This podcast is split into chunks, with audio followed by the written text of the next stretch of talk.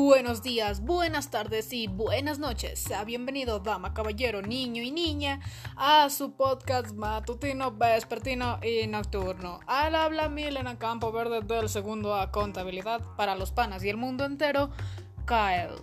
En este día, dependiendo de la hora y el día que nos estén viendo, vamos a hablar de tres novelas muy interesantes y muy recomendables de leer en sus versiones completas. Pero antes de comenzar...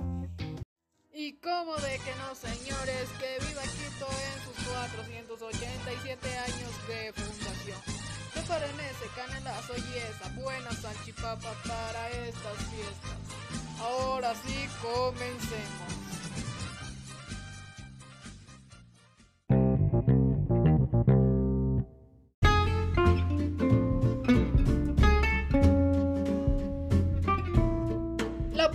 Novela que tenemos presente aquí es la del mexicano Juan Rulfo Pedro Páramo, la cual fue publicada por primera vez en el año de 1955 y fue visualizada por parte de su autor desde los finales de la década de 1940 y más allá. La novela comienza presentándonos al hijo de Pedro Páramo, o bueno, uno de sus hijos, Juan Preciado, el cual a su madre antes de morir le hace la promesa de ir al pueblo de Comala a buscar a su padre. Lastimosamente esto no se cumpliría, ya que al llegar a este pueblo, el pobre muchacho comienza a tener lo que son sueños e ilusiones que al final de la obra hacen que esto termine con su vida. ¿Y por qué sucede esto? Bueno, al llegar al pueblo de Comala, nos damos cuenta tiempo después de leer esta novela que todo mundo está muerto en este pueblo. Es un pueblo fantasma teóricamente. Aquí también, con cada persona que Juan Preciado se había topado, incluyendo con hermanastros, nos contaban parte de su vida para al final terminar desapareciendo. Nos describen a Pedro Páramo como una persona demasiado cruel que se metió con varias mujeres teniendo una diversidad de hijos, que al final por meterse con la gente que no debía pues termina siendo asesinado.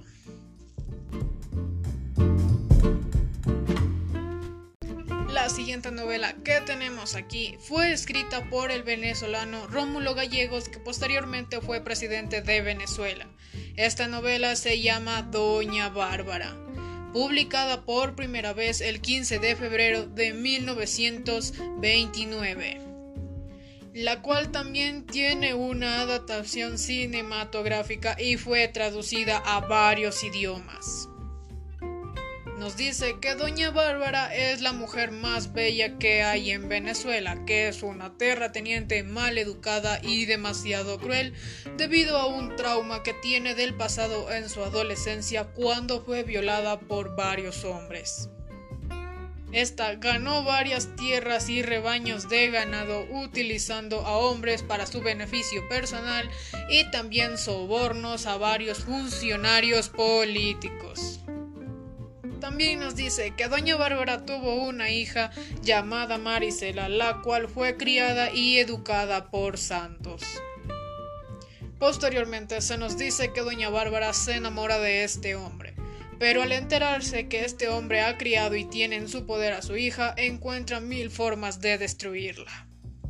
Es así como esta novela representa todo lo que es el choque de civilización y la barbarie. Y como último punto del podcast del día de hoy tenemos la novela del ecuatoriano Jorge Casa Guasipungo, publicada en el año de 1934. Esta se convirtió en una novela muy popular, con un movimiento en la literatura latinoamericana que precedió al realismo mágico y enfatizó el realismo brutal. En esta novela nos hablan del maltrato que sufrían anteriormente los indígenas y guasipungueros, como no eran reconocidos como personas por parte de los españoles y los cholos, los cuales se abusaban mucho del poder dado por los españoles.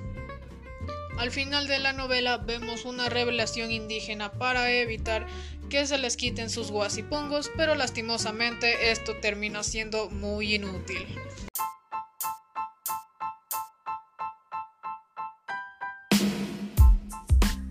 Finalmente hemos llegado al final de este podcast el día de hoy. Nos veremos en una próxima ocasión. Como dicen los japoneses, sayonara.